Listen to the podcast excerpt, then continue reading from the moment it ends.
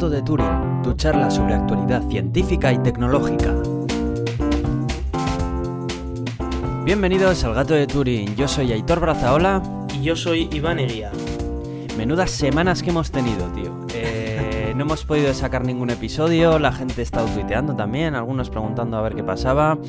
Y bueno, pues no pasaba nada, simplemente que pues eh, somos chicos que todavía estamos terminando la universidad y bueno, pues la época de exámenes pues es lo que tiene. Así que bueno, y vamos a grabar también este jueves, pero bueno, sin más, también Sí, tuvimos este algún problemilla. problemillas y tal, sí.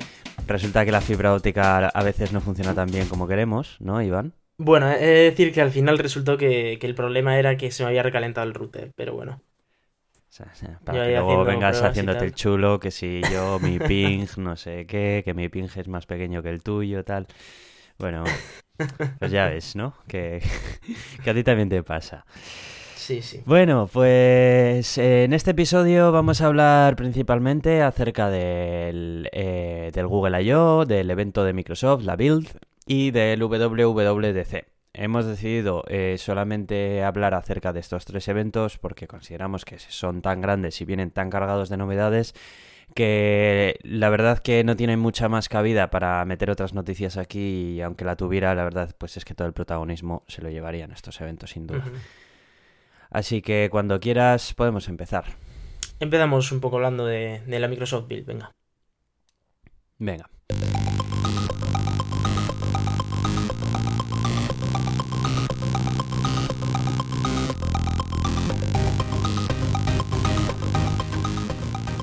Eh, Microsoft, que esa empresa que ahora nos está sorprendiendo a todos por ese carisma open source que está teniendo y esa apertura de puertas y, y de ventanas que tiene en, su, en sus oficinas, que están empezando a sacar un montón de servicios que no, han- que no habían sacado antes. Sí, sí, la verdad es que es Eh, sorprendente. Sí, sí, sí. Eh, una de las principales novedades que, que nosotros tenemos aquí apuntadas para hablar es eh, Microsoft Visual Studio Code, que es eh, un editor gratuito multiplataforma de código. Yo lo he estado probando un poco por encima, pero igual tú lo has estado dando un poco más de, de oportunidad y, puedes hablarnos mejor acerca del Iván. Bueno, yo lo he probado lo, lo justo y, y necesario para ver que prefiero otras alternativas, pero eh, bueno, también tengo algún enamorado de este editor de código. Eh, claro, los que vienen de Atom dicen, ostras, qué rápido se abre y qué bien funciona, ¿no? Los que venimos de Sublime es como, bueno, tampoco me aporta nada nuevo. En cualquier caso, es un editor de, de texto, es decir, es un editor de código, pero de texto, no es una IDE completa. Eh, pues como he dicho, se compara a otros como pueden ser LimeText, Sublime Text o Atom. Y bueno, las ventajas que trae respecto a Atom, obviamente, es la velocidad de, de apertura, la, la velocidad en general en la que funciona. Y bueno, en cuanto a Sublime, pues yo no le veo tampoco mucha, mucha mejora, más allá de que está soportado por un gigante como Microsoft en vez de Sublime, que está, eh, que está hecho por un indie. Eh, En cualquier caso, bueno, es producto de Microsoft que de las cosas más sorprendentes que tiene es que tiene soporte para OS X y GNU Linux, lo cual, bueno, es impresionante, aparte del hecho de que es gratuito, que también ese es otro, otro tema. Eh, bueno, he visto opiniones para todos los gustos, hay gente que dice, claro, pero es que esto no está en el... O sea, no, no viene por defecto, ¿no? En los, en los repositorios de Ubuntu o de, de las distribuciones más importantes, pero bueno, digo, ah, pero yo lo veo lo suficientemente desarrollado porque además te viene, eh, creo que en Ubuntu Make, que es el sistema para developers que, que ha desarrollado Ubuntu, ya lo han incluido, con lo cual eh, realmente me parece que es una buena herramienta, un buen paso por parte de Microsoft. Ahora que habrá que ver a ver si también liberan en algún momento eh, Visual Studio, o sea, no liberan, pero lo hacen gratuito y multiplataforma Visual Studio, lo cual yo realmente lo dudo muchísimo. Pero bueno, es un paso que, a mí me gusta, me gusta mucho y bueno, tiene soporte para muchos lenguajes y sobre todo el tema ese de, de que va muy rápido y para programar pues viene muy bien. Eh, yo a este le veo que, acaba de tomarle la delantera un poco a Atom, que venía impulsado por GitHub, y la verdad es que el rendimiento de Atom sí que es cierto que dejaba bastante que desear. Sí. Eh, yo creo que aquí hay un rival indiscutible en los editores de texto multiplataforma que se utilizan para editar código, que es Sublime Text ahora mismo, que está alcanzando su versión 3 desde hace tiempo, y que eh, no es ni el editor de texto que por su digamos, por su licencia ni por la empresa que lo impulsa ni tal, sería el ideal de, de, los que impulsamos toda la comunidad de software, ya que no es eh, open source, que es lo que se considera que sería algo óptimo para editar código para cualquier plataforma y demás. Pero es innegable que el rendimiento que tiene y las funciones que tiene y la comunidad que tiene, porque no nos olvidemos, Sublime Test tiene una comunidad brutal. muchos eh, plugins y mucho desarrollo en ese sentido, sí. Eso es, yo creo que es lo que están intentando eh, conseguir alternativas como Atom o, este Microsoft Visual Studio Code. A mí me parece que Visual Studio Code le viene muy bien eh, a Atom principalmente porque le va a obligar a ponerse al día y a la comunidad de Atom a, hacerlo mejor de lo que no Obstante, yo eh, yo personalmente creo que Atom no compite en la misma liga que, que Sublime o Visual Studio Code y más bien compite en la liga de Emacs, porque eh, hay que recordar que Atom se creó no para sustituir a Sublime, sino como un editor de texto 100% personalizable, es decir, puedes programar, eh, o sea, puedes programar mientras estás usándolo, lo puedes programar el propio editor y cambia automáticamente. Porque básicamente está basado en una plataforma web, es, es, una página web en la que de hecho puedes usar las developer tools de Google Chrome y todo y, y te funcionan. Es decir, de ahí el problema, yo creo, de rendimiento. Sí, claro, el rendimiento viene a ser ese de que es una especie de web view de, Google Chrome. Pero bueno, todo hay que, todo hay que decirlo, eh, tienes esas, ventajas de que puedes modificar al 100% tu editor de texto y, programarle nuevas funcionalidades y tal, más el estilo Emacs que realmente el estilo de, de Sublime o de, o de Visual Studio Code. en esta liga, en, por la parte open source, tenemos eh, Lime Text, que bueno, un poco con la coña, ¿no? De Sublime, pues le dijeron, venga, este le llamamos Lime, eh, que no es más allá de una lima, ¿no? Y de hecho el, icono es una lima. Y, y, bueno, estos lo que están haciendo es intentar eh, hacer Sublime pero open source, ¿no? Y, y, lo que están haciendo es programarlo en Go. Lo que pasa es que todavía la interfaz gráfica no está en modo pre-alfa por lo menos. Así que todavía está un poco un poco verde. Pero bueno, en cualquier caso, eh, un paso de Microsoft, pues que, se agradece, la verdad.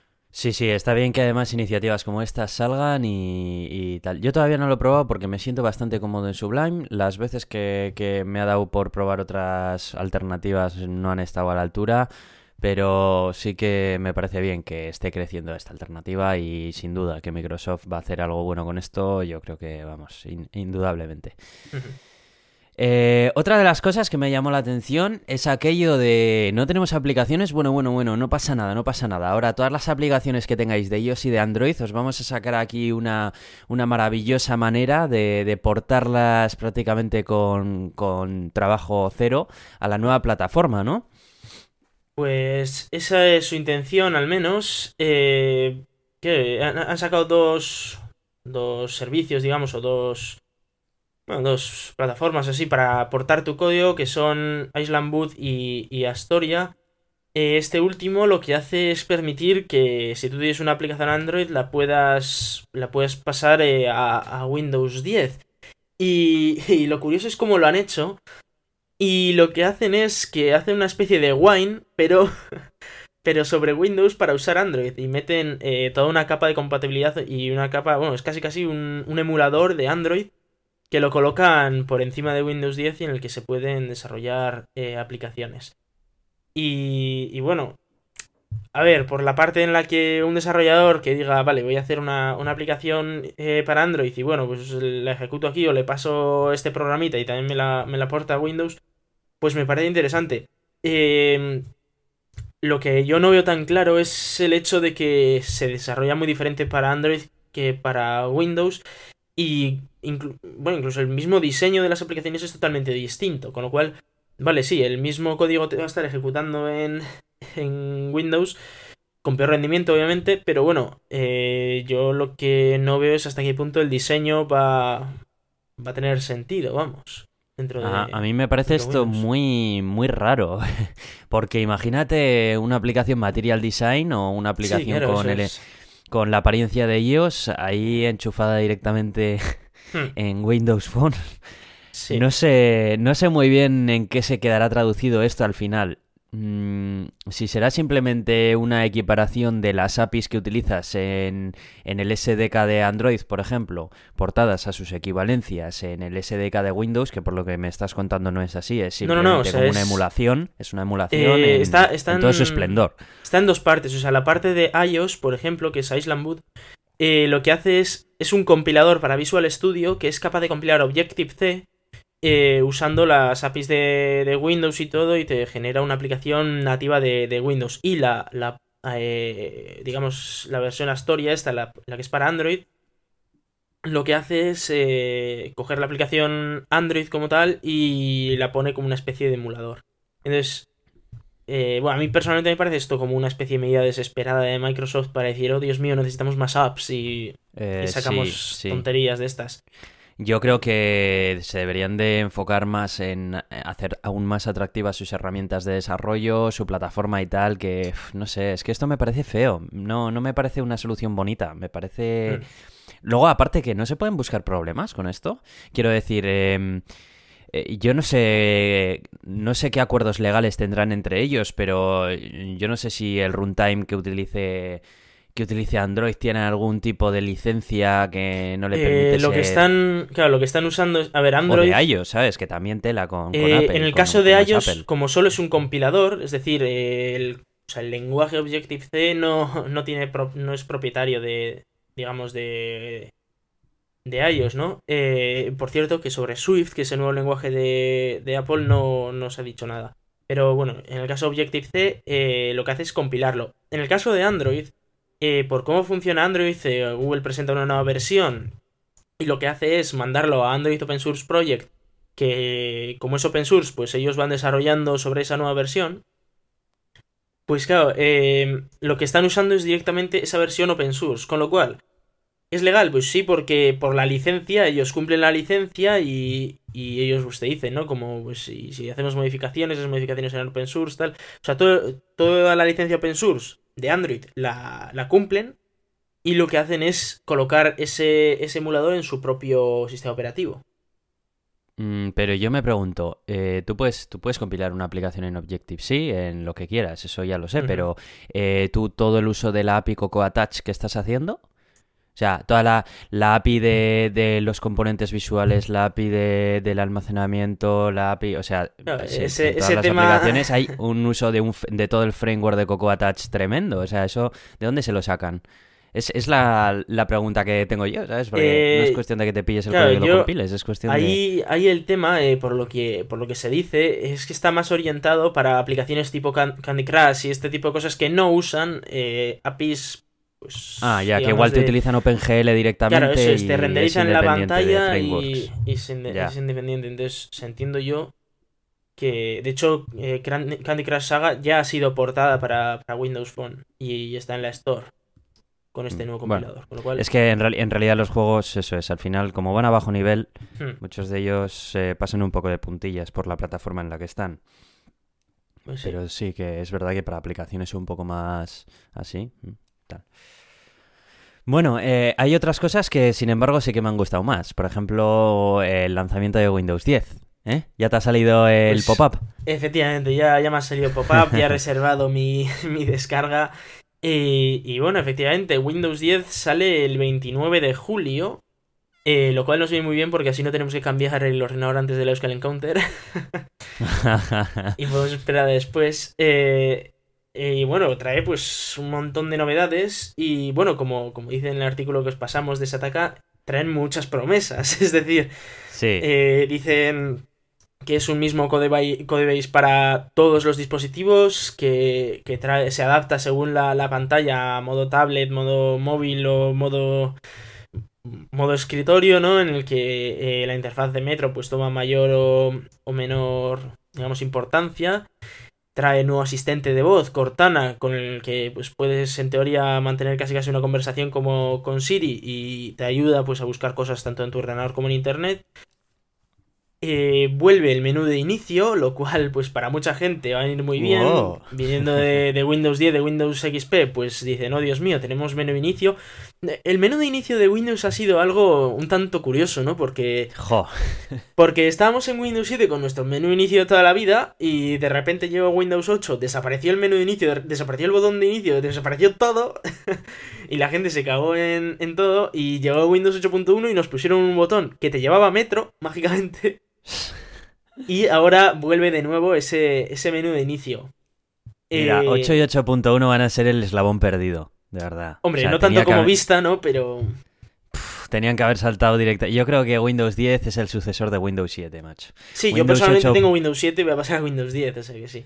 Es que me da la sensación de que ha sido un, un tanteo el que han hecho con Windows 8.1. Un bueno, venga, vamos a probar por aquí a ver con esta interfaz nueva a ver qué pasa. Si Mm. conseguimos. A ver, yo personalmente creo que. Windows 8 fue, fue creado para móviles.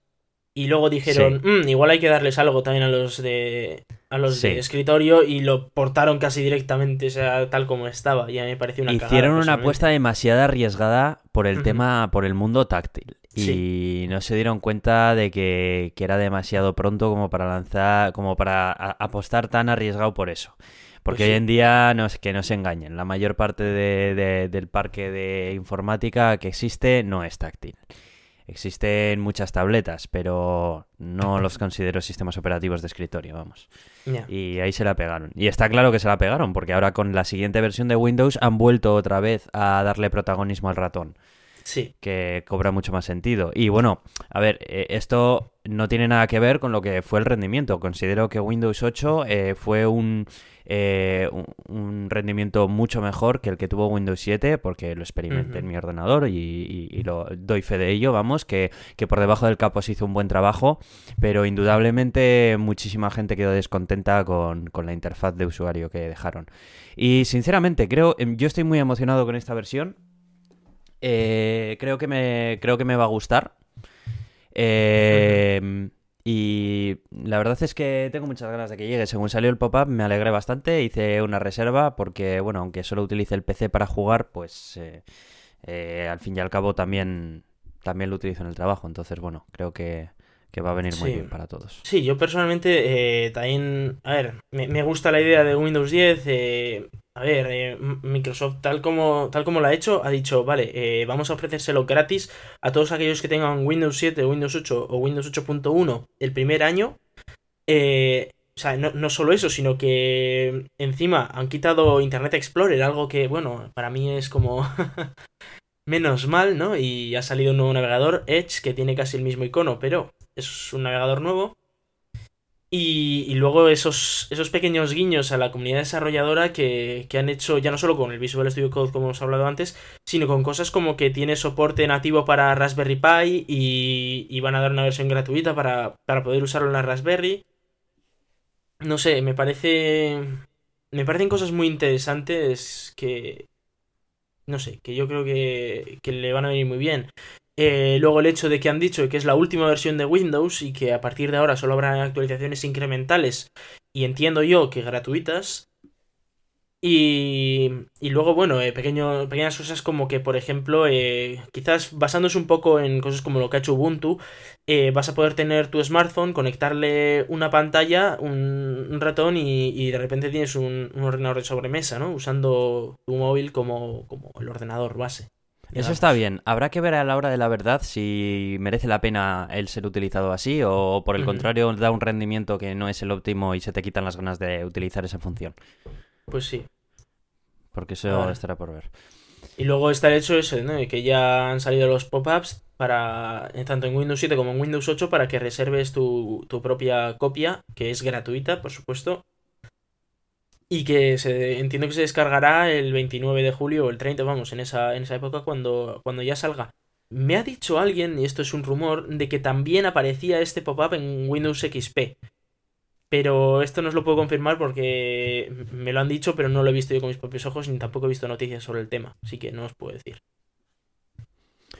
Muy bien, pues eh, ya iremos viendo a, a finales de, de julio y bueno, espero que no sea un caos a la hora de la actualizar, de actualizar, porque uf, Esperemos- estas actualizaciones no. incrementales me dan un miedo.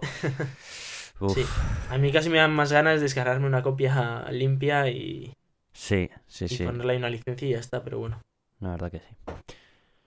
Bueno, pues eh, así a líneas generales, eh, esto fue un poco lo que fue el, el Microsoft Build. Bueno, seguro que nos dejamos algo por el camino. eh, tampoco hemos Pues querido hacer una sí, sí. cobertura externa es- eh, completa del evento, pero bueno, mm, las, las cosas más importantes sí que queríamos mencionarlas más o menos. Y bueno, ahora vamos con Google I.O. Vamos a por ello.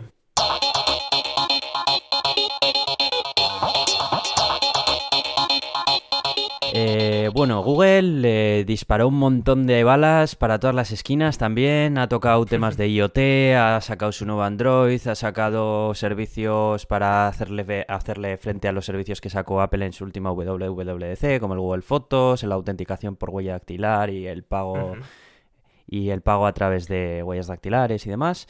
Y un montón de cosas también muy interesantes. Y sobre todo también para developers. Así que, bueno, podemos empezar por brillo. Vamos a empezar por, por brillo. Eh, y bueno, ¿qué, qué es esto de brillo? Aparte de bueno, pues lo, lo que todos conocemos por lo que es un brillo.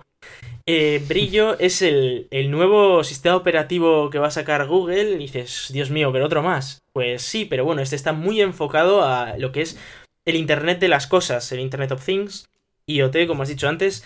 Eh, Claro, eh, el problema que tiene Android es que es un bicho bastante grande y en un móvil pues puede, puede aguantar, pero claro, si yo le quiero poner eh, Android a, ¿qué te voy a decir? A unas persianas para, para poder bajarlas desde el trabajo o, o vamos, a cualquier tipo de, de sistema que tenga yo en casa, como puede ser un, un microondas o, claro, pues para poder, digamos, tenerlo en internet, eh, pues el, hardware que necesito para eso es demasiado potente como para que, o vamos, que se encarga más de, estar ejecutando Android que de realmente hacer lo que, lo que tiene que hacer. ¿eh? Suponiendo, por ejemplo, microondas, pues tendríamos todo el hardware preparado para Android y un pequeño, un pequeño controlador solo para el magnetómetro del microondas. Y dices, hombre, pues lo importante del microondas es que te caliente la comida y no que se conecte a internet, ¿no? Y, y por eso, pues lo que, lo que han hecho ha sido eh, crear un, un nuevo sistema, un sistema operativo basado en Android que lo que hace es ser muy, muy, muy, muy, muy fino, muy, vamos, casi no, no necesita hardware. De hecho, vamos, las, las especificaciones técnicas necesarias, no sé si eran no sé, 30 megas de RAM, una cosa así, bueno, era algo ridículo, era un sistema operativo muy pequeñito y que lo que sirve es precisamente para, para eso, ¿no? Para eh, poder usarlo en pequeños dispositivos que de aquí a unos años es probable que sean más, más comunes, ¿no? Como pueden ser, pues eso, eh, pues un frigorífico, un frigorífico inteligente, unas lámparas que se encienden, una, una... Vamos, como en su día también presentaron Next y tal, ¿no? Eh, por ejemplo, pues... un- Sí, a mí Sí, me recuerda. Eh, me recuerda lo- la- el tipo de cosas que puedes hacer con un Arduino, pero que esto eh, eh, lo podrás instalar. No sé muy bien si lo puedes instalar solo en procesadores ARM, eh, también soporta Intel o cómo. ¿Qué tipo de, de hardware necesitarás para instalar esto?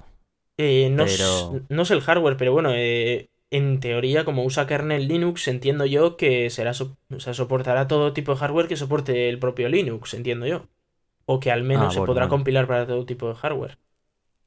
Bueno, Me, me- me ha hecho. eh, Me ha parecido muy curiosa, ¿no? Eh, cómo le han llamado a la capa que está entre el kernel y, digamos, las aplicaciones Sí. ya más de conectividad y se le llaman HAL. Y he dicho, "Oh, Dios mío.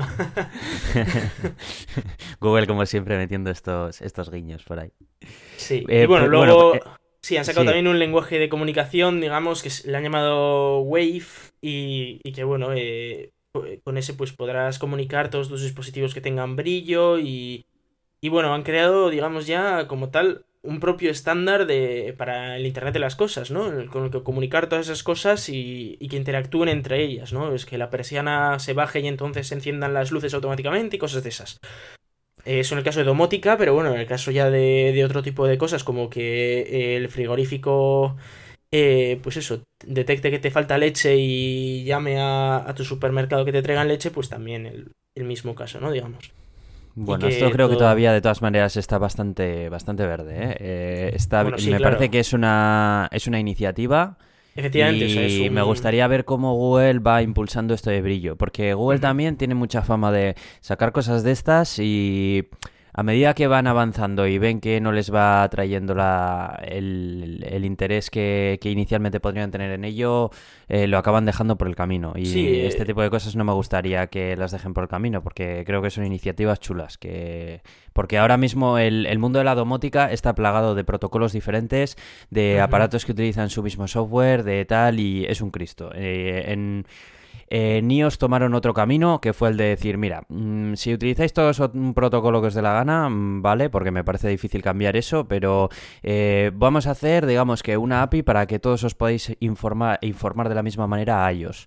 No es tan ambicioso como esto que dice Google.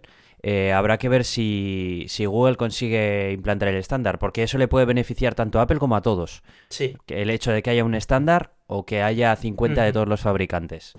Así que. sí, bueno, he he de decir que, si- claro, Google tiene un, un gran departamento de, de Research and Development, digamos, de, de investigación, en el que, bueno, luego también vamos a hablar de algún otro juguetito más que, que sacan ellos, que son una pasada, las el potencial de esas cosas son, son una pasada. Pero eh, bueno, decir que Brillo ya se ha presentado como algo más que un mero, una mera prueba de concepto de decir, oh, mira, mira qué guay que toco esto y de repente sale Brillo. O sea, no. Mm, Ha salido Bien, algo bien. más adelante, digamos. Bien, bien, bien. Pero lo que está claro es que, bueno, la, la mayor noticia es esa presentación de Google, o sea, de Android M, ¿no? Entiendo yo. Sí, sí, sí, eso te iba a decir. Efectivamente, pues bueno, sale un nuevo Android que todavía no tiene número, no, no sabemos si va a ser Android 5.2 o Android 6.0, y bueno, ni siquiera sabemos el nombre, es Android M porque la siguiente letra a la L de Lollipop es M, pero bueno, todavía no han decidido qué postre va a ser el que le va a dar nombre a, a este nuevo Android, Ma- Magdalena, podría ser. ¿te imaginas? Android Magdalena. Tiene que ser un postre dulce, así que eh, algo de eso va a ser. Así que, eh, bueno, eh, de los... Vamos, yo creo que la mayor novedad que trae este Android y, y que por supuesto a mí me, me encanta es ese tema de, de los nuevos permisos. Es decir, que, que ahora... Por eh, Claro, ahora no es eso de que te, te vas a instalar una aplicación y te dice, bueno, esta aplicación va a usar estos 77 permisos o los tragas o, o te quedas sin ella. Sí. Ahora no, ahora eh, al instalarla, eh, según tengo entendido, no te pide ningún permiso o te pide muy poquitos. Y luego cuando va a hacer uso de, de un permiso te dice, hey, ¿quieres dejarme, dejarme usar esto? Entonces, por ejemplo, pues yo que sé, si estamos en, en Telegram y vamos a mandar un mensaje de voz, pues nos, nos preguntaría, ¿no? Nos diría, oye, eh, ¿quieres que Telegram use tu micrófono? Y entonces tú le dices, sí, quiero usar el micrófono o no, en cuyo caso Telegram te dice, oye, pues no he podido acceder al micrófono porque no me has dado permiso, así que no puedes mandar un mensaje de voz, obviamente. Pero me, me parece algo muy interesante que ya en iOS existía, es decir, que tú le podías dar los permisos que tú quisieras y los que no quisieras no se los dabas. Y, y ahora pues Android parece que ha entendido que esa sí que es una manera más lógica de, de hacer las cosas.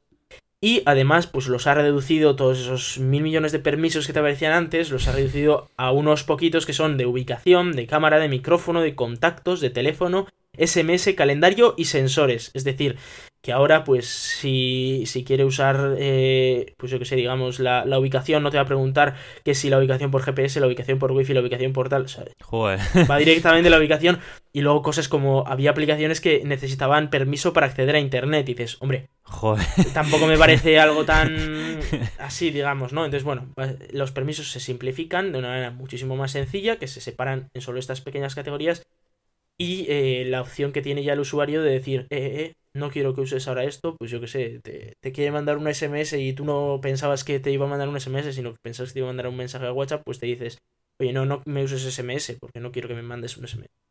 Hmm, Mucho mejor. Se va a quitar mucho malware que hay por ahí ahora mismo. Porque Sí, que también, se aprovechaban de esa ingeniería social de 77 permisos de tal y nadie los leía ni, ni, ni, Claro. de, ni de ajo, vamos. o sea. Sí, efectivamente. Y, y bueno, luego también eh, han cambiado eh, en, en el Chrome el tema de las pestañas porque han colocado eh, pestañas personalizadas. Eh, no entiendo muy bien hasta qué punto esto supone una, una gran, vamos, un gran cambio porque bueno, sí, vale, tienes, tienes eh, cambios de entorno eh, en las pestañas y tal, pero bueno, no me parece, vamos, es cambia tipografías, disposición de elementos y tal, pero bueno, no me parece algo tampoco demasiado excesivo. Lo que sí que parece que, que sí que trae una, una nueva novedad es que, claro, las aplicaciones pues van a poder tener mejor comunicación entre ellas, que a día de hoy tenemos el sistema de intents, digamos, que tú le mandas un mensaje a otra aplicación y esa aplicación hace, hace algo. Em, pues ahora tenemos algo tan simple como que, por ejemplo, si a mí me mandan por Telegram un enlace de, de Twitter, pues directamente al hacer clic en el enlace de Twitter me abre ya la aplicación Twitter de una manera más, digamos, más transparente para el usuario. Y bueno, como has dicho antes, pues tenemos este nuevo Android Pay, que no sé de qué me suena a Apple Pay, no sé, por alguna razón, no lo entiendo. Sí, Samsung eh, Pay también. Sí, todo. Poco, sí, tienen, todos. Tienen una capacidad de imaginación, vamos, superior a, todo. A mí esto me eh, molesta por todos. Sinceramente, creo que deberían de ponerse todos de acuerdo y decir, señores, vamos a tirar del carro todos en la misma dirección, vamos a mm. hacer un Pay y que sea el mismo Pay de Android Pay, de Apple Pay y de la madre mm. Pay también, o sea, sí, hagan un estándar para todos. Sí, porque es que si no, yo creo que eh, la, eh, la, la, expansión que pueden tener se va a, estar, va a estar todo el rato reñida en una guerra civil por a ver qué, empresa tiene más negocios adheridos, más tarjetas adheridas, más bancos adheridos. Al final el usuario lo que quiere es poder utilizarlo y que se dejen de rollos. Pero bueno, después de este, pues de este caption puedes, puedes continuar, perdona. Eh, no, no, me parece bien, estoy de acuerdo además. Em, luego, bueno, eh, como, como, novedad y algo que, bueno, la verdad es que está muy bien, eh, es que, bueno, trae una nueva API para autenticación por huella, por huella dactilar que ya la traía Apple, pero bueno, que en este caso entiendo que eh, es, una utilidad interesante y que pues la tenían que implementar, obviamente. Eh, no obstante, claro, cada móvil tiene que poner su lector de huellas y, si tú quieres crear una aplicación que use este tipo de autenticación, pues entiendo que, necesitarás adaptar la, aplicación. En cualquier caso, me parece una novedad interesante y que, bueno, después de que Apple la, la puse en el iPhone, pues entiendo que es un desarrollo lógico. Sí, a ver, indudablemente hay cosas como estas que son la evolución natural. O sea, la autenticación biométrica cada vez se va a ir viendo más presente en todas las plataformas, no solo, no solo ni en la de Apple ni en la de Android. Y yo creo que hay que mirar un poco más allá de, de todas estas personas que dicen, ah, la ha copiado, no sé qué. No es copiarse entre ellos. Yo creo que más que nada es que avanzan hacia, hacia, el, hacia el mismo destino realmente. Eh, cada vez más se está demostrando de que los sensores que hay de, de, de escáner biométrico están a la altura, como para ser una medida de seguridad válida, y es natural que después de que, las empresas lo vayan implantando. Entonces yo no lo veo más problemático que eso. Y me parece, me parece bien, me parece que es el, paso natural, simplemente. O sea, me parece, me parece que está bien. Y que, que, Google tome la iniciativa antes de que lo empiecen a hacer fabricantes de terceros que pueden hacer chapuzas, que ahí es donde está el problema, porque al final la información del usuario, si no está bien implementado, puede ir a parar a vete tú a saber qué servidor ruso de una aplicación que ha metido por ahí la mano y vete Sí, ¿verdad? Como la, famosa televisión de, de, Samsung que te escuchaba por las cuando estabas en casa. Eso es, eso es. Entonces, es, está bien que rápidamente Google tome cartas en el asunto y diga, señores, esto lo, lo tiene el propio sistema operativo. Y nosotros, como Google, como la garantía que tenemos de desarrolladores del show, bla, bla, bla, lo vamos a hacer lo más seguro que se pueda. Así que bien, bravo por ellos. Pues sí. Y luego pues trae un, eh, el nuevo soporte para el USB Type-C, que, bueno, ya recordamos todos como el MacBook de repente se presentó con un solo conector y la gente decía, oh Dios mío, se les ha ido la olla. Pero bueno, todos entendíamos que era la evolución natural, que este jaleo de 70.000 conectores no tenía lugar. Y eh, Android ya empieza a dar soporte a USB Type-C. Y claro, va, va a traer pues ese eh, ese, soporte y un sistema bastante interesante, la verdad, que, lo que hace es mejora el ahorro de, batería, que lo que hace es que si, si el smartphone o la tablet no se mueve eh, durante, durante un tiempo, detiene prácticamente todas las aplicaciones, o sea, se queda casi en suspensión y solo deja... Eh, solo deja el móvil para recibir notificaciones. De manera eh, que estamos hablando que se podrían llegar a conseguir que la batería aguantara casi el doble de lo que aguanta a día de hoy. Me parece algo muy, muy interesante. Y solo por software. Con lo cual está, está muy bien. Luego, bueno, pues trae un, un montón de, cosillas por detrás que, problema, o sea, que probablemente no los veamos al usarlo. Aunque, bueno, ahora vamos a hablar de algunas cosillas que sí que, eh, que, sí que son interesantes, ¿no? Eh, como, eh, como podrían estar hablando de que, em, de que este, de que ¿cómo se llama? Eh, Google Now pues trae, trae pequeñas mejoras de, que te puede leer la pantalla y, y si por ejemplo estás viendo un artículo sobre, eh, sobre algo pues te dice te dice información sobre el artículo que estás leyendo o si estás escuchando una música en Spotify eh, le puedes pedir a Google Now que te diga la letra y ya sabe que, que estabas escuchando tal música y todo eso. Con lo cual, bueno, hay gente a quien le puede preocupar diciendo, oh Dios mío, me lee la pantalla, pero dices, bueno, antes te, antes te la leía y no te servía para nada, ahora por lo menos te sirve para algo. lo cual es, es interesante. ¿no? sé si te hayas dado cuenta de que en Google Plus, por ejemplo, tú puedes buscar perrito caliente y te aparecen todas las fotos que has sacado tú de perritos calientes y cosas así. Sí, estuve viendo en la demostración que hicieron en, eh, con Google Fotos eh, que, que tú podías buscar cualquier cosa que aparecía en las fotos y digamos que los algoritmos de búsqueda de Google interpretaban lo que había en la foto y te podía localizar, por ejemplo, Chihuahua en la playa, ¿no? Y te sacaba fotos de hace tres años que te encontraste un Chihuahua en la playa y cosas así. Sí, sí, además es capaz eso de, de saber exactamente la foto, aunque tú no hayas dicho nada, eh, sabe exactamente lo que hay en la foto. Es más, lee los textos que aparecen en la foto y demás, con lo cual... Antes no te servía de nada, ahora por lo menos te sirve de algo, no sé hasta qué punto. Porque ellos lo, leían hace dos años también, ¿eh? Y eso lo metían en sus bases de datos, así que no os preocupéis por eso, que no es una novedad. La novedad está en que te dejan usar esa, capacidad, ¿no? Que bueno, es, es algo curioso.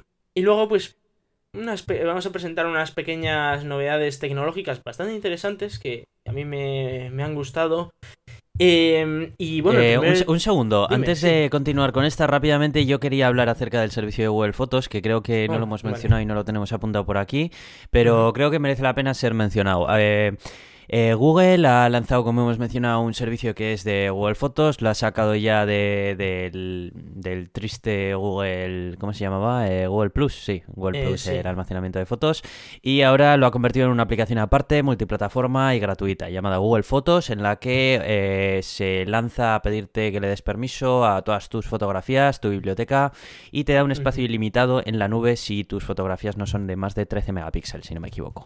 Esto, ah, claro, es muy goloso porque eh, ya había otras alternativas como Carrusel de Dropbox o estaba también Flickr o estaba también Apple Photos que eh, si bien no te dan un almacenamiento ilimitado gratuito eh, te dan una funcionalidad parecida pero dentro de los ecosistemas propietarios de cada una de las compañías y Google digamos que te lo estaría ofreciendo pues en su versión web. Y versión de escritorio creo que no tiene pero sí que tiene aplicaciones móviles para todas las plataformas. He estado viendo y está muy chulo porque tú le puedes hacer preguntas de todo tipo ¿no? y te va haciendo Machine Learning con todas las imágenes que ve y te las va poniendo y demás. Así que, bueno, simplemente, pues eso, quería mencionarlo. Sí, porque a mucha gente seguro que le interesa. El tema del almacenamiento ilimitado a mí me parece algo muy interesante. Es decir, puedes meter todas las fotos que quieras y, o sea, da igual que sean un millón, cien mil millones que te deja meter todas las que quieras. Es, decir, que eh, hasta un máximo de 13 megapíxeles, si no les baja la calidad hasta, hasta ese límite, ¿no? Pero bueno, 13 megapíxeles. Yo creo que es más que suficiente. Efectivamente, parece una foto muy, muy buena. que decían ellos eh, la posibilidad de buena calidad o, a tope de calidad, en cuyo caso sí que tienes limitación, ¿no? Pero dices, no sé, me parece a mí que a 13 megapíxeles, vamos, le, le puedes ver los pelos de la barba a la gente, o sea que no sé. Así que bueno, sin más, eh, este pequeño paréntesis y continuamos con, lo siguiente que queríamos comentar. Eso es, bueno, son tres proyectos los que vamos a presentar ahora, mm, bastante interesantes todos ellos. Y empezamos con lo que es Project Soli, que también eh, pues lo, ha presentado Google. Y eh, lo que se basa es que con un pequeñísimo microchip, pero muy muy muy pequeño, que vamos, que es más pequeño que, que una uña, mediante tecnología radar, es capaz de controlar nuestros gestos. Esto eh, obviamente nos, nos, puede recordar a... ¿Cómo se llama el aparatillo este? El... Eh, sí, ay, eh, que no me sale ahora. El... bueno, estos sentidos seguro que, seguro que se acuerdan de él. Em, que sí, que bueno, tú podías poner la mano y te detectaba varios puntos de, la mano que, no era Google, ¿no? Pero bueno. Eh, Motion. Motion, efectivamente. lo que, lo que ha traído ahora Google es un dispositivo muchísimo más pequeño y que ya no solo es capaz de, de verte la, mano y tal, sino que es capaz de controlar los gestos que le haces. De manera que se podría usar eh, en pequeños dispositivos como podría ser un wearable, ¿no? En la que pues tú si giras los dedos hacia adelante pues podrías estar eh, subiendo el volumen o yendo de un lado para otro o según el gesto que hagas, ¿no? Pues eh, automáticamente es capaz de reconocer qué intención tienes tú, ¿no? De, de hacer. Y la verdad es que el vídeo está muy chulo. Eh, vamos a pasar el. Vamos a poner el enlace en el post del blog. Y el vídeo es muy interesante ver cómo están controlando pantallas, cómo están controlando cosas simplemente con el gesto de un par de dedos, ¿no? Y, y luego, pues, cómo, cómo se mueven por un mapa también, solo con el dedo gordo y tal. Es, bastante interesante, la verdad. Es Yo esto lo veo, lo veo genial para la automoción. ¿Tú te imaginas tener eh, todo el control acerca de la, del multimedia de tu coche eh, si, simplemente mediante gestos, sin interfaces sí, sí. complicadas ni miles de botones en el salpicadero? Pues la esto verdad es que estaría, estaría muy bien. Estaría muy bien. Estaría y estamos hablando de que son muy pequeños gestos. Eh, estamos hablando de que para gente que tenga problemas de movilidad también puede suponer un, un gran progreso en el sentido de que, oye, pues si yo no puedo mover los brazos o no puedo mover eh, las piernas, pero sí puedo mover los dedos de la mano, pues puedo, pues si por ejemplo estoy en una silla de ruedas, pues puedo decidirme cómo moverme y tal solo con, con, los dedos de la mano y tal. O sea, me parece que tiene muchísimo potencial. Estamos hablando de que es solo la tecnología, que no han presentado ningún producto con ella, pero que es una tecnología muy prometedora, la verdad. Sí, sí, sí.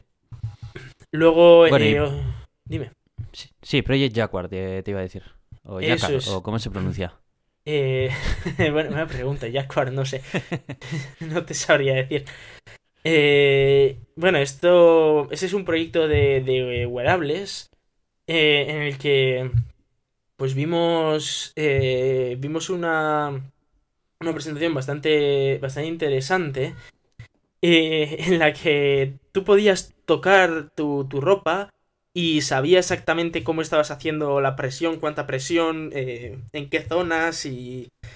Bueno, o sea, es, es, esa idea, ¿no? De tener una serie de sensores en tu ropa que son capaces de detectar qué zonas estás presionando, pues para reaccionar respecto a esos, ¿no? Y era capaz de, de crearte unos gráficos de en qué zonas estás presionando más y menos.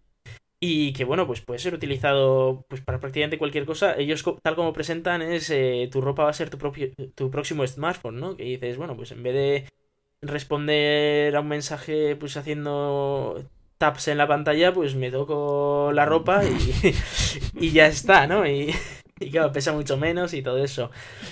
¿Sabes esto que sales de casa y no sabes si llevas la cartera encima y te empiezas a, a palpar así, ahí alrededor del bolsillo, pa, pa, sí. pa, y rápidamente te detecta y te dice, Aitor, te has dejado la cartera en casa, no sigas palpando. Efectivamente. Vale, vale. no continúes. O, o que directamente eh, te, te, palpes el bolsillo izquierdo y te diga que no, que no, que lo tienes en el derecho. Cosas de esas, ¿no? la verdad es que puede bueno. ser bastante, bastante interesante la tecnología ¿eh? y vemos también pues estos avances que, que la verdad es que son bastante chulos. Habrá que verles, sí, eso es que yo creo que sale el avance y bueno, más adelante es cuando se le ve la utilidad, si tiene la utilidad y bueno, si la tiene, se aplicará en algún en algo y si no, pues igual se queda por el camino, quién sabe. No se sabe. Y bueno, eh, vamos a hablar ahora de Project Tango, que ya se presentó hace, hace como un año o dos. Eh, que su idea era eh, poder, eh, poder, bueno, poder hacer el tracking de una persona, digamos, eh, la localización de una persona dentro de los edificios, ¿no? De manera que, pues claro, tú te, te ibas moviendo por, dentro del edificio y era capaz de decirte, vale, en la siguiente, en el siguiente pasillo gira a la izquierda y luego vete para la derecha y el tercer despacho es al que tienes que ir, ¿no? Que es algo muy interesante y, y, bueno, lo que han hecho ha sido mejorarlo, han presentado una demo muy chula, eh, es capaz de, por ejemplo, eh, hacer un mapeado de una habitación incluso con gente dentro y te va diciendo pues por qué, por qué zonas está la gente, por qué zonas están las paredes y es capaz de saber qué es lo que es gente y qué es lo que no y bueno, la verdad es que es algo muy interesante. Hasta y, la gente puede detectar, ¿eh? Sí, sí, o sea, es capaz de saber eh, qué partes de la, de la habitación son interesantes para tú localizarte y cuáles no y, y, genera un montón de puntos. Bueno, el, el vídeo es, es, espectacular. También lo han llevado a la calle y, por ejemplo, era bastante curioso como en una montaña rusa toda leche era capaz de, ma de mapear el terreno de alrededor. era una pasada. Y, y bueno, eh, no solo eso, sino que hace una demostración de cómo mapear una habitación en tiempo real a, a una velocidad brutal cómo el tipo va andando por una habitación en su casa y cómo eh, entre la cámara y el cacharro este es capaz de crear eh, en 3D toda su habitación en medio minuto que se está paseando por, su habitación. Y lo crea con, con, imágenes y todo, es decir, o sea, es una pasada. El vídeo eh, os recomiendo muchísimo verlo porque esta tecnología es brutal. Lo que pasa es que no sé hasta qué punto lo llevarán, claro, no sé hasta qué punto Esto me imagino que lo integrarán dentro de Google Maps, probablemente es donde pues tiene cabida. Sí, es, es bastante interesante y la verdad es que no sé, a ver, a ver qué hacen con Para el mapeo de interiores. Bueno, y Android Studio sigue creciendo. Efectivamente, Android Studio, que, que bueno, era la plataforma que, que, finalmente Google dijo, bueno, dejémonos de plugins para Eclipse y plugins para no sé cuál y rollos raros, vamos a sacar nuestro propio editor nuestro propio IDE completo para, para desarrollo en Android. Y sacaron Android Studio, eh, que tardó bastante en salir la versión 1.0, pero ya salió. Y, y, el problema que tenía esa versión 1.0 era que no traía eh, soporte para, para el Android NDK, el Native Development Kit, que era por si, claro, porque Android se programa en Java, porque tiene una máquina virtual de Java y todo, pero claro, eso es demasiada abstracción y eso hace que vaya más lento. Entonces, eh, claro, si tú lo quieres es crear un juego 3D o un juego que necesita muchísimo procesamiento gráfico, lo lógico era crearlo en, lenguaje nativo para la máquina, ¿no? En C, C++. Y eh, el Android Studio 1.0 no traía esa, esa opción. Eh, algo que sí traía el plugin de Eclipse, por ejemplo, y que tú, pues claro, si querías hacer desarrollo en OpenGL con C y C++, pues te tenías que ir a Eclipse y todo el rollo. Pues eh, ha salido la, nueva preview de la versión 1.3 eh, en la que ya por fin se puede ver eh, que, ya hay soporte para, este desarrollo en C y C++, lo cual es una muy buena noticia y, yo creo que, hay que agradecerles también que, que, por fin en su propio editor pues tengamos soporte para, para esta forma de programar Android, ¿no? Yo creo que ya están cortando los lazos que les quedaban con Eclipse y pasando página, que ya era hora. Sí, eso es. Eh, he de decir que todavía es una preview, que, todavía, pues, bueno, es, es algo antiguo, ¿no? Digamos, es, digamos antiguo, es algo del futuro. Eh, está en el, en el canal Canary, que se llama, que tiene diferentes canales de release y todavía no es estable. Entonces, bueno, todavía pues podríamos tener que esperar medio año así hasta que salga, pero que ya lo han presentado. Junto con eso, pues bueno, han, incluido alguna mejora como eh, un nuevo Google Play Services, de manera que eh, pues tú puedes saber, eh, por ejemplo, si te, si te manda un, un mensaje un amigo por, por Telegram diciéndote, oye, nos vamos al cine esta noche a ver Jurassic World. pues automáticamente Google te dice eh, oye, pues mira, he detectado que, estás hablando con un amigo de ir a ver Jurassic World, pues por si te interesa, eh, cerca tuyo tienes estos cines en los que a tales horas pues tienes en Jurassic World por estos precios, ¿no? o sea que es, es algo bastante, bastante interesante, sí, efectivamente, bueno, lee tus mensajes como hasta ahora, pero bueno, ahora por lo menos, como hemos dicho antes, te dice cositas.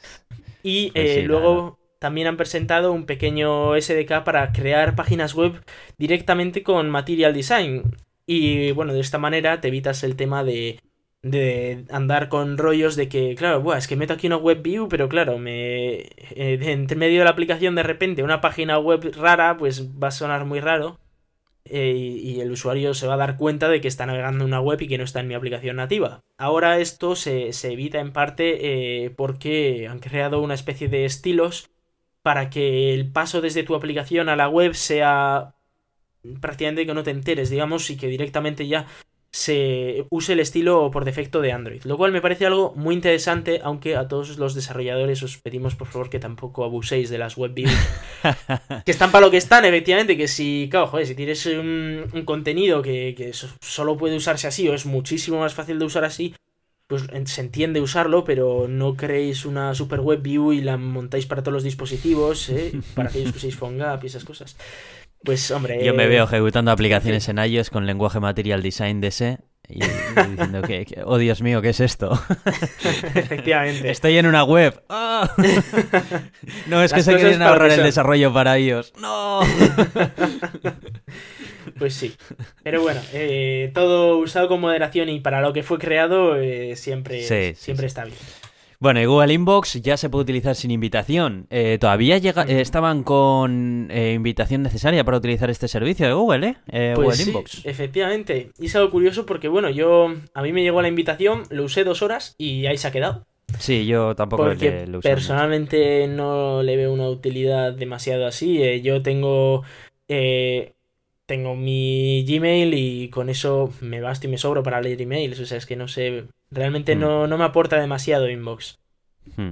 Pues bueno, cual, sin más, pues ahí bueno. queda la noticia, que ya no, Efectivamente, ya no tampoco necesitas tiene mucho más. No necesitas invitación, así que si no has podido utilizar Inbox hasta ahora, puedes ir a, a Inbox y hacerte una cuenta y probarlo. Y puede que a ti pues te, te, Hmm. te sirva de mucho más que lo que nos sirve a nosotros.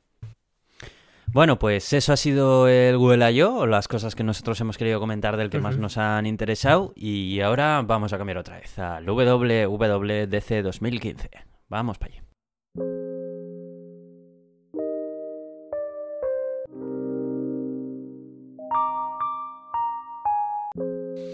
Bueno, eh, esta WWDC ha sido de las más largas que he estado viendo. Eh, la verdad es que bastante, duró hora, dos horas y pico, eh, con un pico bastante largo. Em, tuvimos nuestro One More Thing, eh, esta vez con Apple Music, que se sacaron ahí, hicieron otro guiño y, Sí. y bueno, eh, hicieron un vídeo introductorio bastante gracioso, haciendo eh, una comedia acerca de los developers cuando están esperando a que les suban la aplicación en el store y ya está en el store y todo con un musical incluido y todo muy, mu- todo muy Broadway.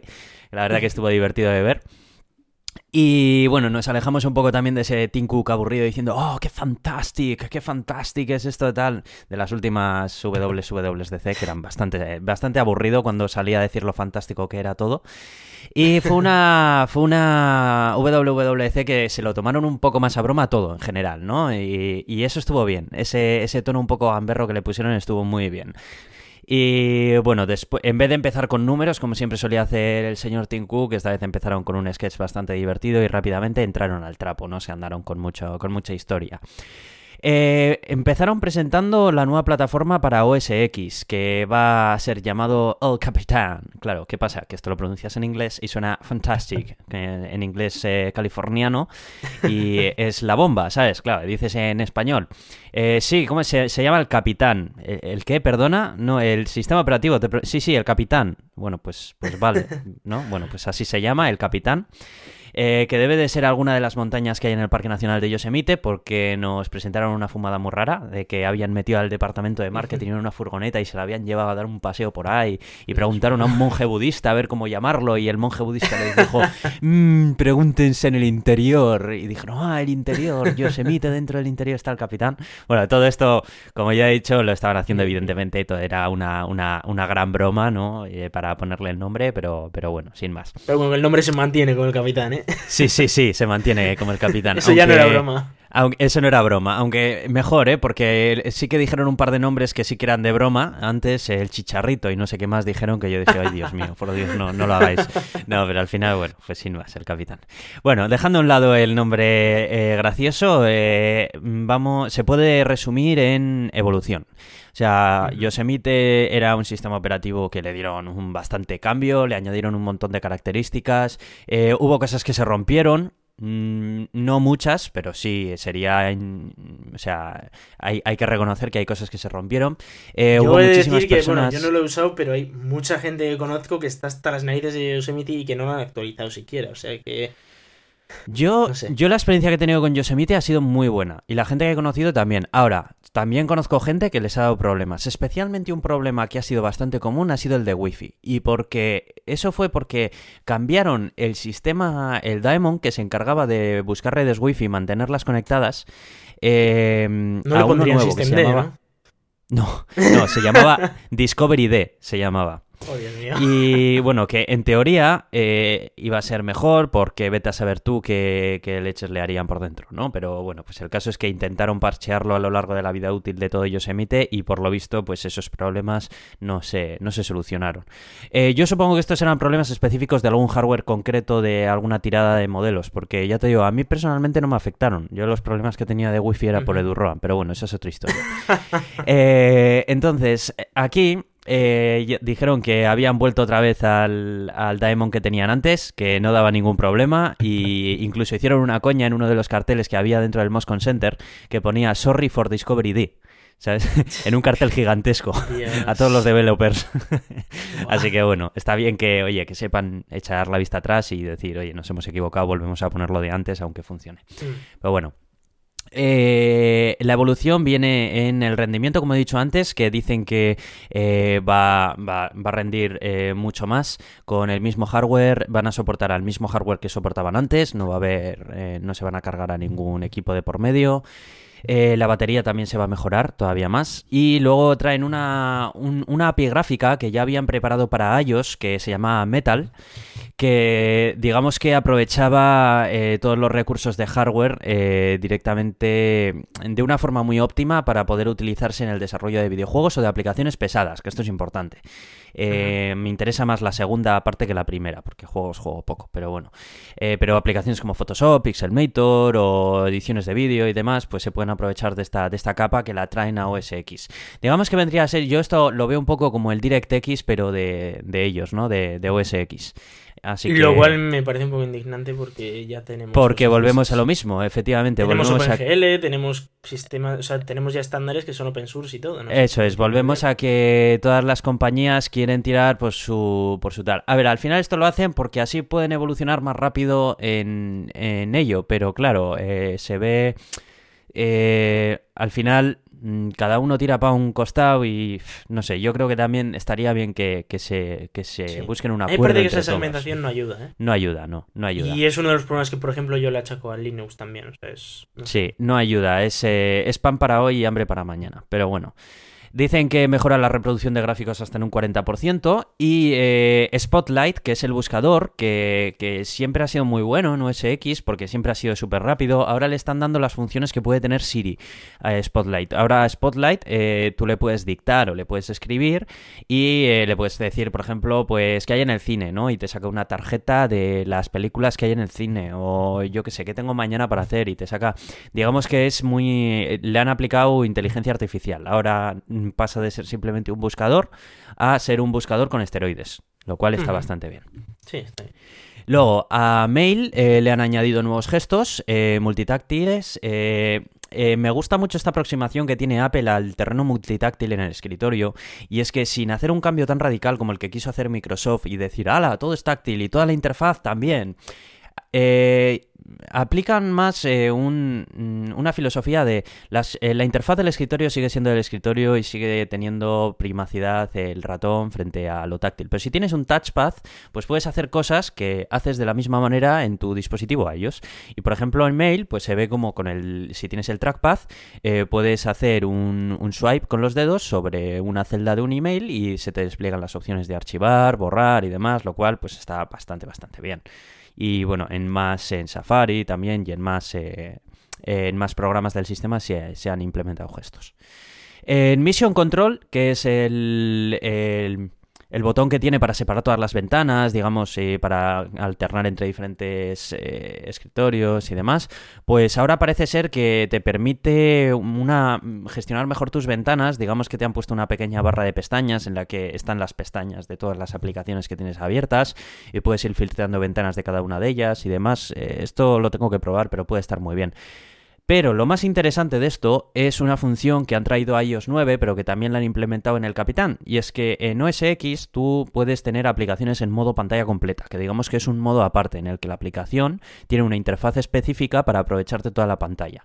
Ahora, eh, de la misma forma que antes en, Windows Phone podías hacer eh, pantallas divididas, ahora puedes hacer también aplicaciones en pantalla completa, pero en una pantalla dividida.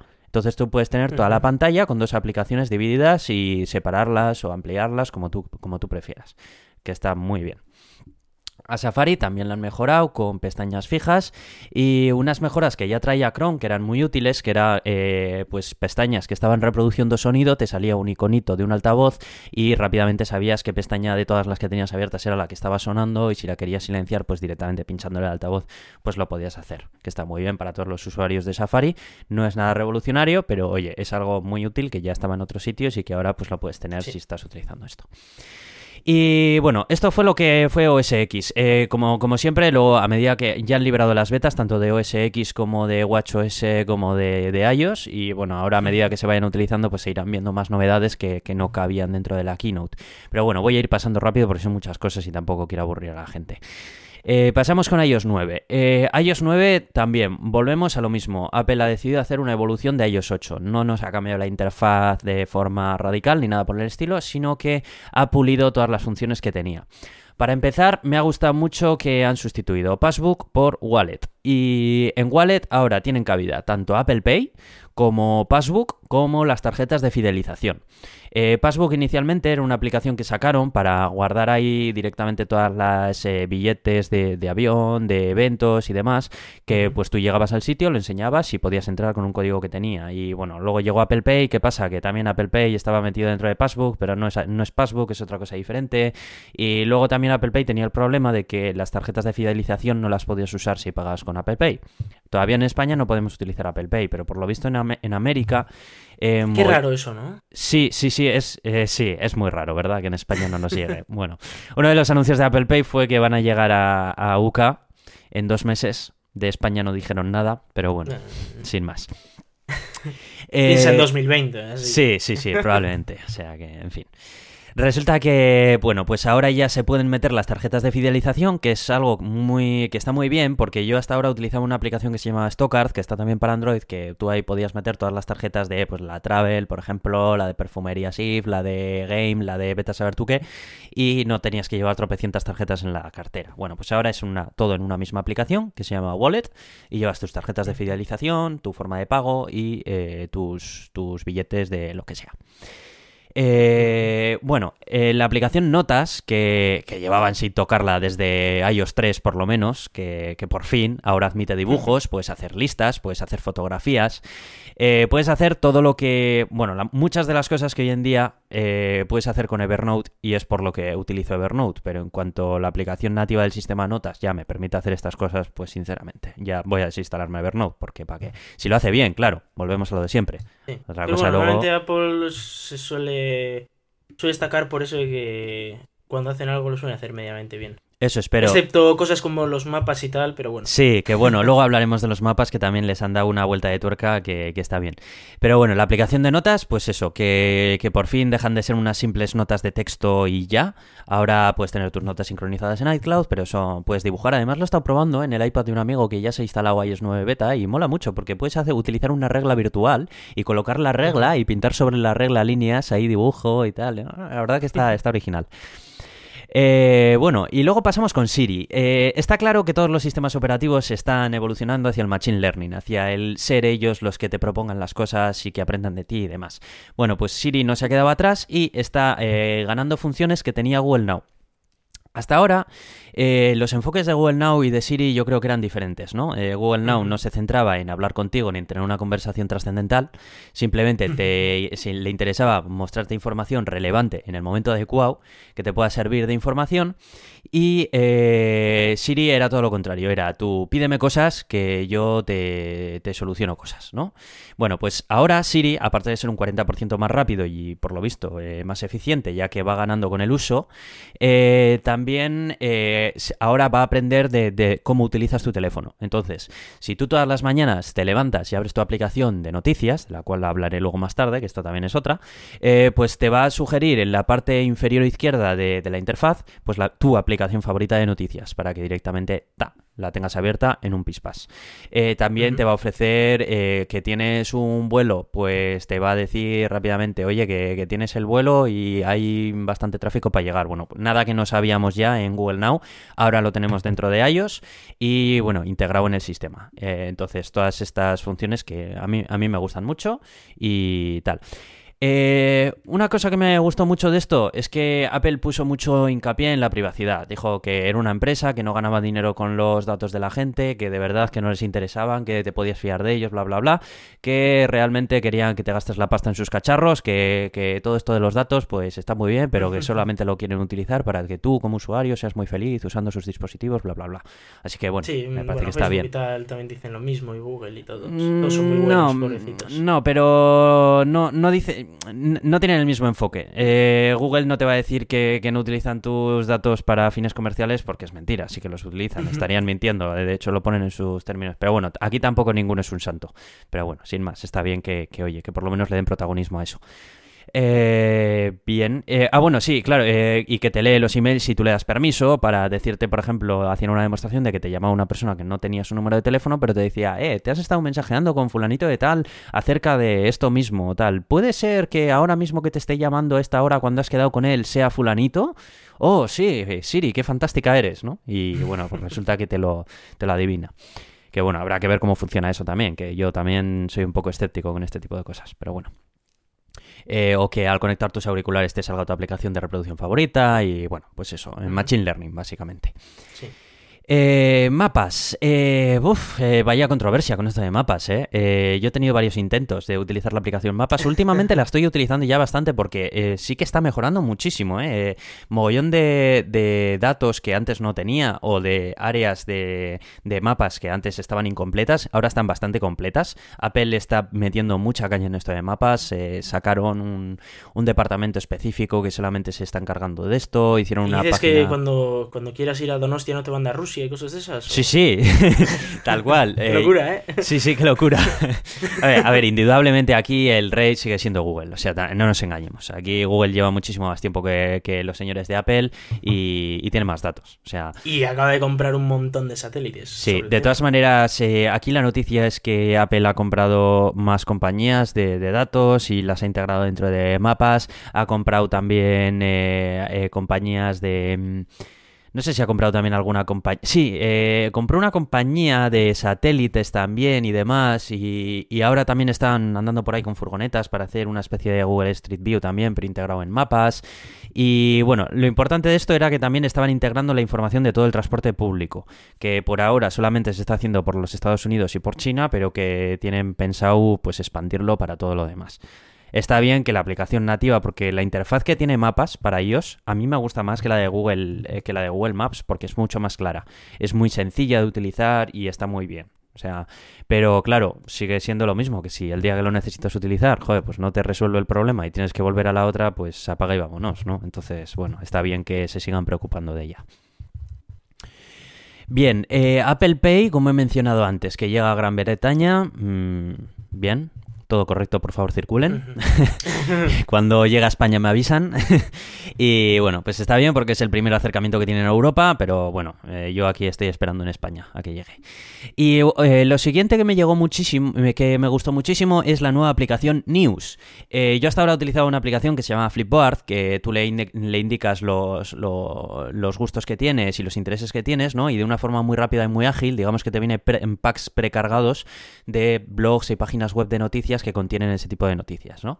Bueno, pues ahora Apple ha decidido eh, formalizar un poco esto y hacer una especie de... Em, como de portal en el que todos los medios de comunicación que quieran suscribirse a esto eh, se pueden suscribir a ello eh, y a través de una aplicación que integrarán todos los dispositivos iOS de noticias con una interfaz chulísima que hicieron una demostración que era súper bonito de, de, navegar alrededor de tus noticias y de configurarlo con tus intereses y demás y de esta forma eh, ya no, no va a ser un flipboard en el que te cogen y te pillan un montón de blogs que muchos de ellos ni son, ni son responsive ni son nada y porque muchos de ellos ni siquiera saben que están apareciendo ahí y te los muestra sin más, ¿no? Si tocas ahí y tal. Digamos que esto, eh, aquí los medios de comunicación que se suscriban a ello, eh, se suscriben utilizando la herramienta propia que les proveerá Apple y eh, de esa forma mm, la, información se va a mostrar correctamente en los dispositivos iOS y los medios de comunicación, pues digamos que van a llegar a un acuerdo económico con Apple de forma de que va a ser un acuerdo win-win, ¿no?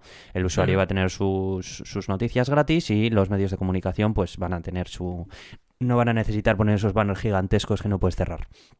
Ya cobran por otra parte, ¿no? Así que bueno, a mí me gusta mucho esto.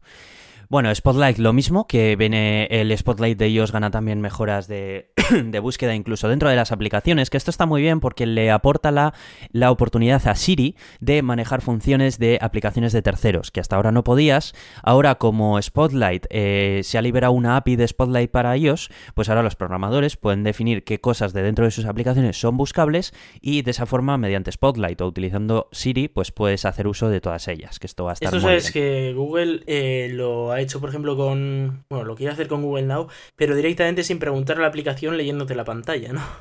Mm. Digo por, por comentar. Ah, eh, bueno, eh, acabo de recordar que aquí también hacían una demostración, no sé si esto necesitaban implementarlo o qué, que tú le podías preguntar a, a Siri, por ejemplo, estabas viendo una página web de, de yo qué sé, de, de un ordenador, ¿no? Y le podías decir a Siri, eh, Siri, eh, búscame, búscame alternativas a este. Y al decirle a este, por lo visto Siri también te podía ver la pantalla, lo que estabas viendo, y buscártelo. Mm, No hicieron mucha más demostración acerca de ello, así que no sé hasta qué punto te lo te leerá. Todo esto también dije- hicieron mucho hincapié en que tú en cualquier momento podías ir a los ajustes y desactivarlos si no te sentías cómodo con estas funciones.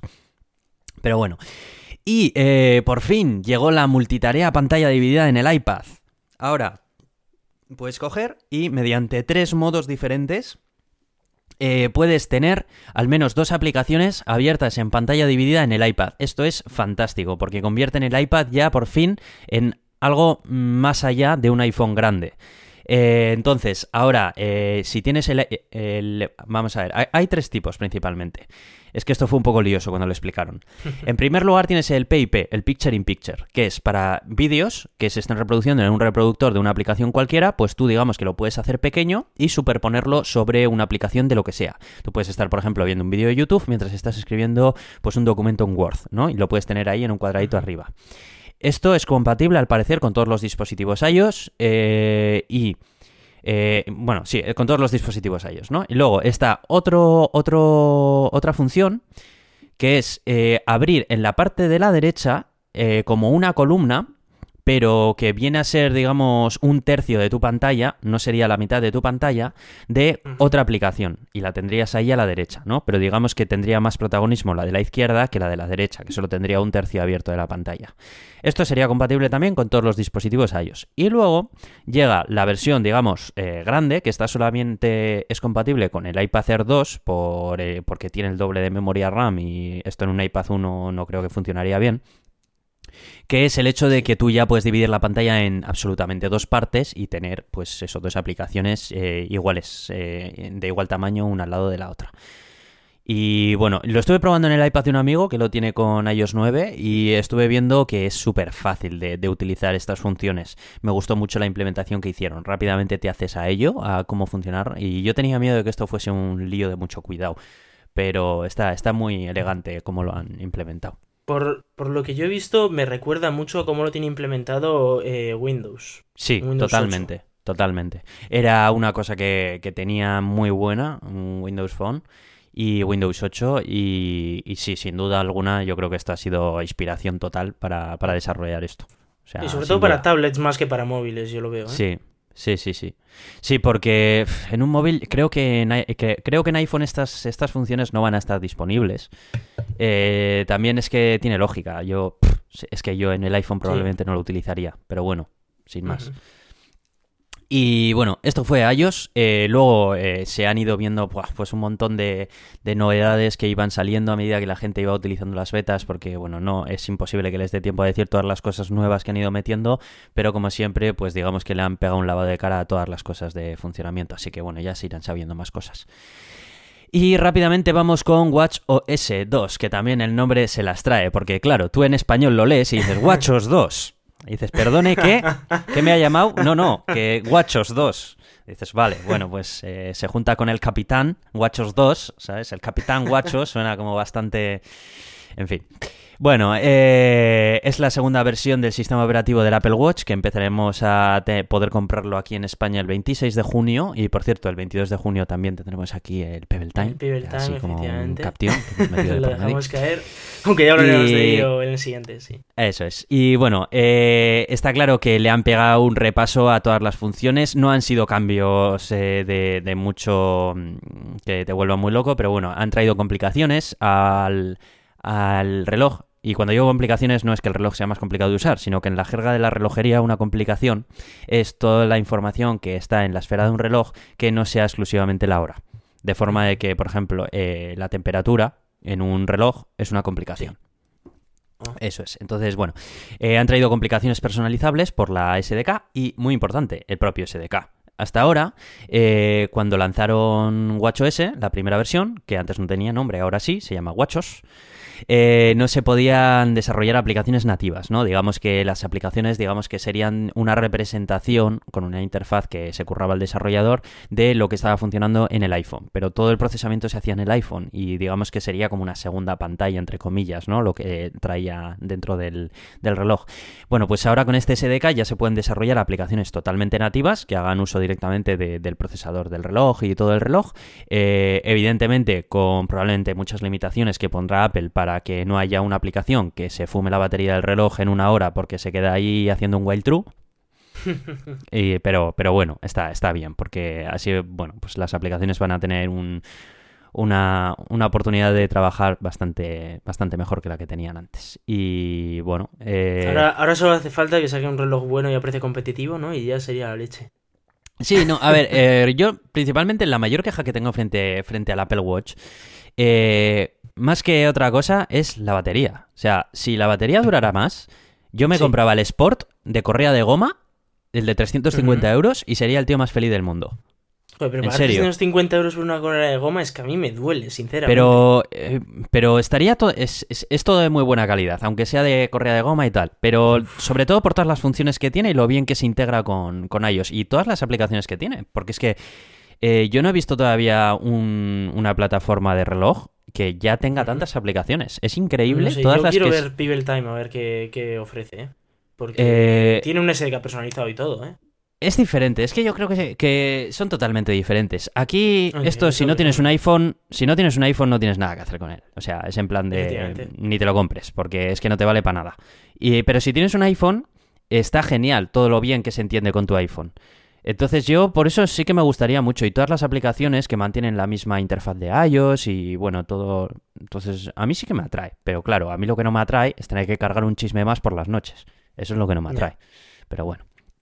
Bueno, sin más. Y para- pasamos a hablar del One More Thing, que fue lo último que se habló ya al final, que fue Apple Music, que bueno, esto estaba esperadísimo, estaba todo el mundo esperando, y incluso yo también, y bueno... Incluso eh, yo un poquito también, ¿eh? Y eso que es de Apple. eh, sí, bueno, principalmente es el servicio de Beats que tenían antes Beats. Eh, bueno, mm, como ya se supo la noticia, Apple compró la marca de auriculares y de software de streaming de Beats, que principalmente no lo hizo por el hardware de auriculares, porque Apple podría fabricar también el suyo propio, por eso no se va a gastar tanta pasta. Por lo visto lo hicieron porque tenían un servicio de música en streaming que era mm, de muy buena calidad, en el que eh, tenían personas haciendo las playlists que después te ofrecían con- en relación a tus gustos y demás. Digamos que no era como en Spotify, que están elaboradas más de forma genérica o por algoritmos o demás, ¿no? Se caracterizaba Beats de que era, pues eso, un servicio que, que había personas detrás de él, vamos, que se lo estaban currando y tal, y la- las aplicaciones eran multiplataforma y que estaban, debían de estar bastante bien.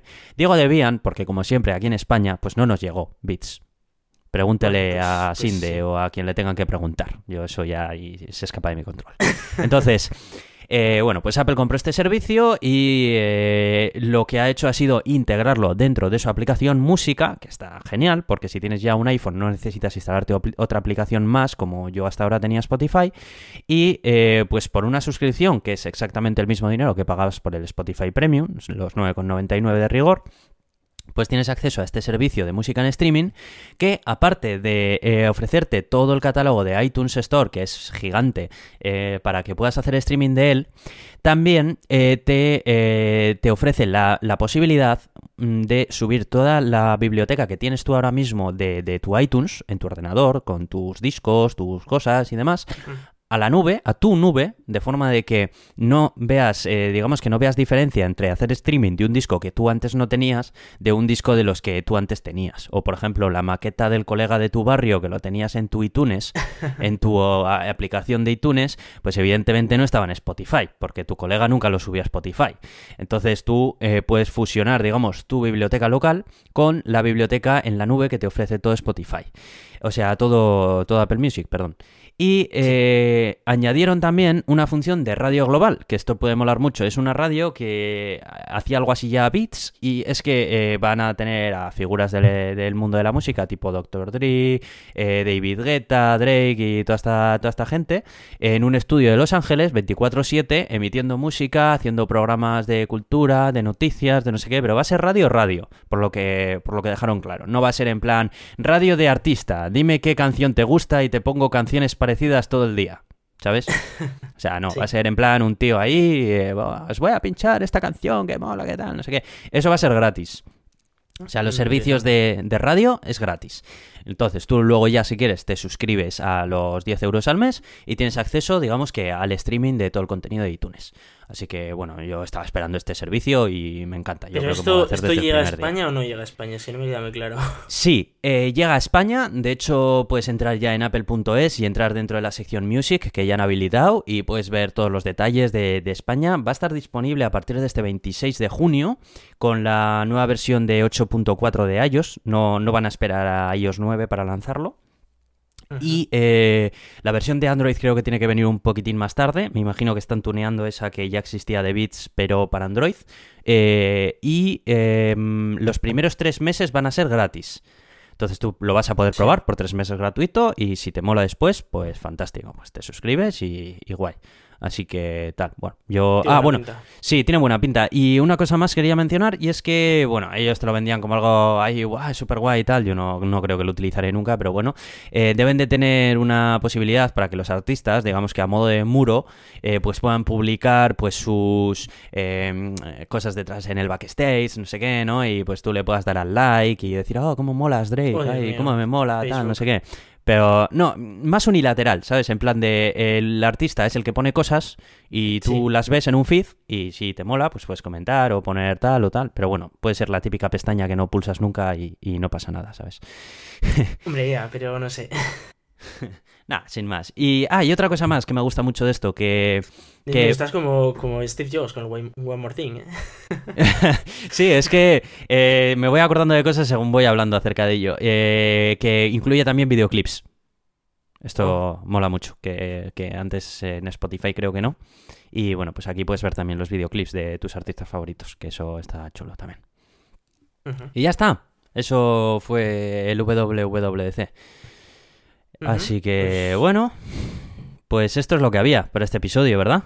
Pues efectivamente, que la verdad es que bueno, nos hemos pasado un poco el tiempo, pero yo creo que ha merecido la pena porque hemos hablado prácticamente de, de, todas las novedades tecnológicas que hemos tenido en todo este primer semestre del año, que se han presentado casi todas ahora, o sea que bueno. Jo, que sí, yo tenía un peso en la mochila ya de noticias que era la de por Dios, tenemos que hacer algo. No, o sea, esto no, os podéis hacer una idea de la lista de noticias que teníamos nosotros, claro, vamos a ir acumulando noticias porque aunque no podíamos grabar, las noticias las íbamos acumulando y era como, Dios mío. Y, bueno, que no solo las que nosotros encontramos, sino que también nos han mandado varias de, de, de oyentes, entonces, claro, las tenemos ahí apuntadas para el siguiente episodio porque este las queríamos, lo queríamos dedicar pues a estas noticias concretas de de los tres grandes eventos, ¿no? De, las tres grandes empresas de tecnología. claro, eso es. Así que bueno, bueno, esperemos que hayamos cubierto un poco todo. No, seguro que nos hemos dejado cosas por ahí porque eh, han sido eventos grandísimos y ha sido imposible mencionarlo todo, pero bueno, yo creo que ha estado bien. Y y bueno, y nada más. Eh, bueno, eh, recordar simplemente que tenemos el E3 en esta semana que viene, que también probablemente tengamos alguna cosita que contar. El E3 es el evento que se hace en Los Ángeles todos los años acerca de, del mundo del videojuego, que también puede dar alguna noticia jugona, así que bueno, estaremos atentos a él también y tenemos un montón de noticias más que nos han quedado de este episodio para hablar de ellas durante la semana que viene, que bueno, yo creo que estarán bien todavía. Has dicho Half-Life 3, ¿no? Ah, no, no. He dicho noticias jugonas, no sueños. Mm. Está bien, está bien. Muy bien, pues nada más, nos podéis contactar en Twitter, en arroba el gato de Turing, a través de nuestro correo electrónico, que es el gato de Turing, arroba... Eh, gmail.com. Gmail.com, eso es, me estaba confundiendo con el dominio de la página. En elgatodeturing.com, eh, ponernos vuestra nota en iTunes, que os lo agradeceríamos un montonazo, que tenemos pocas notas en iTunes y en iVoox, y pues eso, que estaría bien que nos pongáis para ser más conocidillos. Y... Eh, ah, y tenemos Facebook también, siempre me olvido de Facebook, ¿te das cuenta? Sí, Facebook.com barra el gato de Turing. Se ve que lo usas mucho, ¿eh? Sí, sí, sí. bueno, y nada más, no me olvido de nada, ¿no, Iván? Nada más. Muy bien, pues hasta la semana que viene. Hasta la semana que viene.